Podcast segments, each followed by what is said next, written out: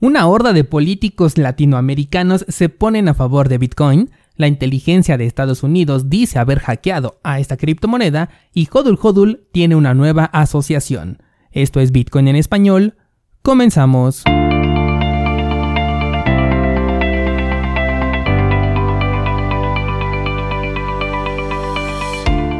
Hola, soy Daniel Vargas y esto es Bitcoin en español un lugar donde hablamos de la tecnología más revolucionaria desde la invención del Internet.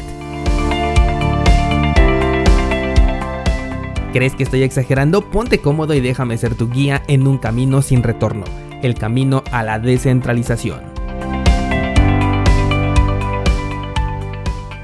Bienvenidos descentralizados, hoy es miércoles 9 de junio de 2021 y por fin se pone un poquito más interesante el precio de Bitcoin ya que ha conseguido llegar al nivel de soporte del canal que hemos definido desde hace ya casi un mes. Y además el cierre de la vela diaria fue bastante interesante. Hay que estar muy pendientes a la vela del día de hoy para verificar si supera ya sea el máximo de la vela de ayer, confirmando así un rebote y que el precio siga dentro de este canal, o bien si supera el mínimo de la misma vela de ayer para confirmar que tenemos una ruptura del canal y entonces ahora sí buscar nuevos mínimos. Ayer les compartí por Instagram este análisis y les puse ahí que tuvieran mucho cuidado con las trampas de osos, a lo cual me sorprendió que en verdad una gran cantidad de descentralizados me preguntaron por el significado de esta frase cuando en verdad yo pensé que era algo de lo más común. Te explico, las trampas, no importa si son de toros o son de osos, se refieren a cuando el precio aparentemente va a hacer una cosa y termina haciendo completamente lo opuesto. En este caso estamos viendo una ruptura del canal por la parte del soporte, lo cual nos dice que el camino de menor resistencia es a la baja. Pero es justamente por esto que es súper importante la confirmación, porque hay ocasiones en las que ocurre todo lo contrario y es entonces cuando identificamos esta clase de trampas, en la que se hace llegar el precio al nivel del soporte para el caso del que estamos hablando en este momento, pero también podría ser que llegue al nivel de resistencia. Después de que llegue a este punto de soporte o resistencia, tiene una ligera ruptura, que es ahí cuando se ocurre esta trampa, y cuando todo parece indicar que el movimiento es inminente, entonces ocurre completamente lo contrario.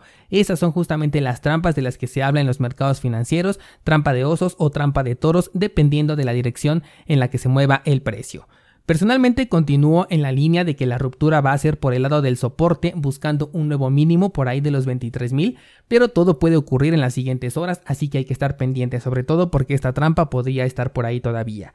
Con respecto al token que les comenté el día de ayer, ya muchos me hicieron llegar sus direcciones, algunos otros no han podido encontrar el token, sobre todo en la aplicación móvil.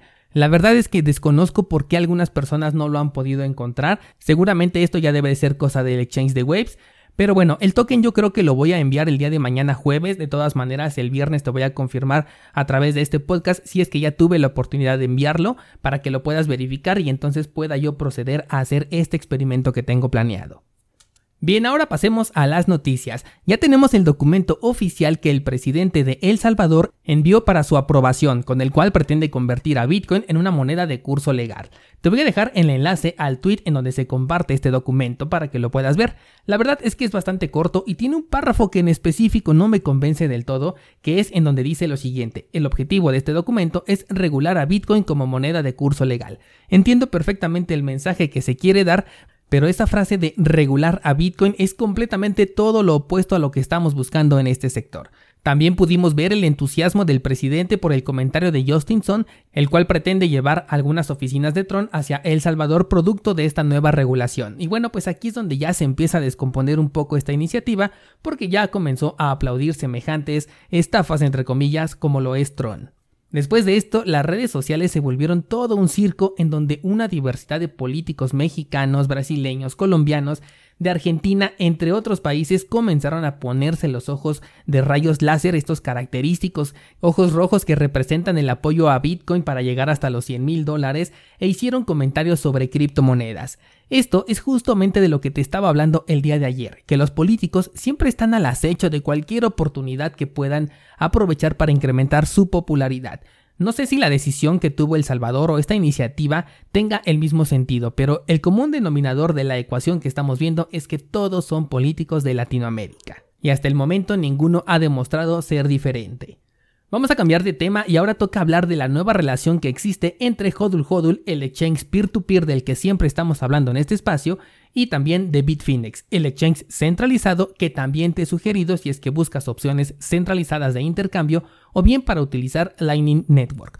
Y es que recientemente anunciaron una alianza en la que Bitfinex le va a aportar una mayor liquidez a Hodl Hodl, con lo cual vas a poder encontrar un mayor número de órdenes disponibles para poder comercializar. Y lo mejor de todo esto es que va a seguir siendo con el mismo nivel de privacidad y seguridad que caracteriza a los intercambios que se realizan en la plataforma de Hodl Hodl.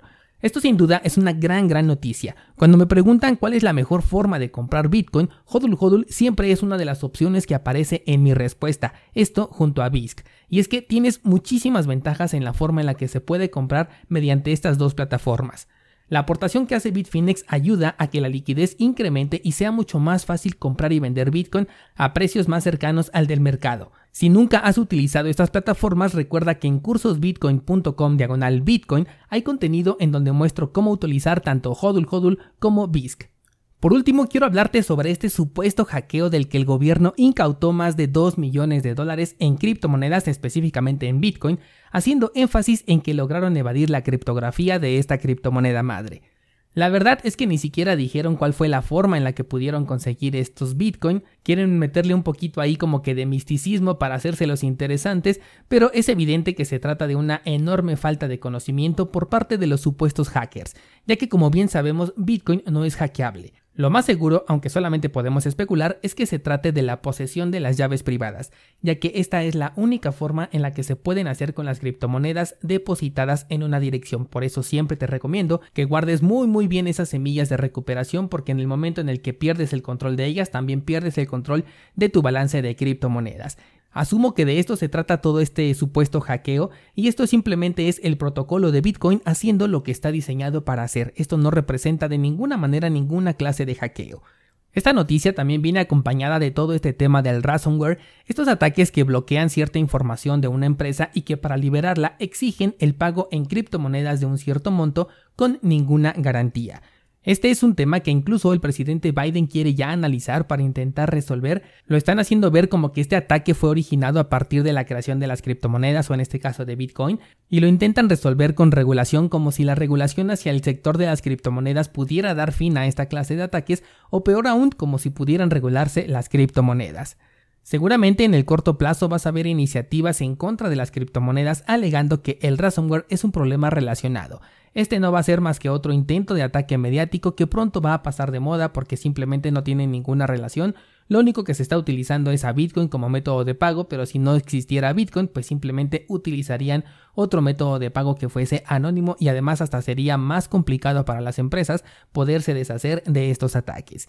Y bueno, pues hasta aquí le vamos a dejar por el día de hoy descentralizado. Ayer publiqué el microanálisis de Chia, muchos me lo estuvieron pidiendo, aunque ya les he comentado mi opinión al respecto aquí mismo en el, en el podcast. Recuerda que todos los días agrego un nuevo microanálisis, tienes acceso a él a través de cursosbitcoin.com diagonal market y hay que estar muy pendientes a lo que haga el precio de Bitcoin. En Instagram te voy a mantener actualizado, así que sígueme por ahí y mañana seguimos platicando.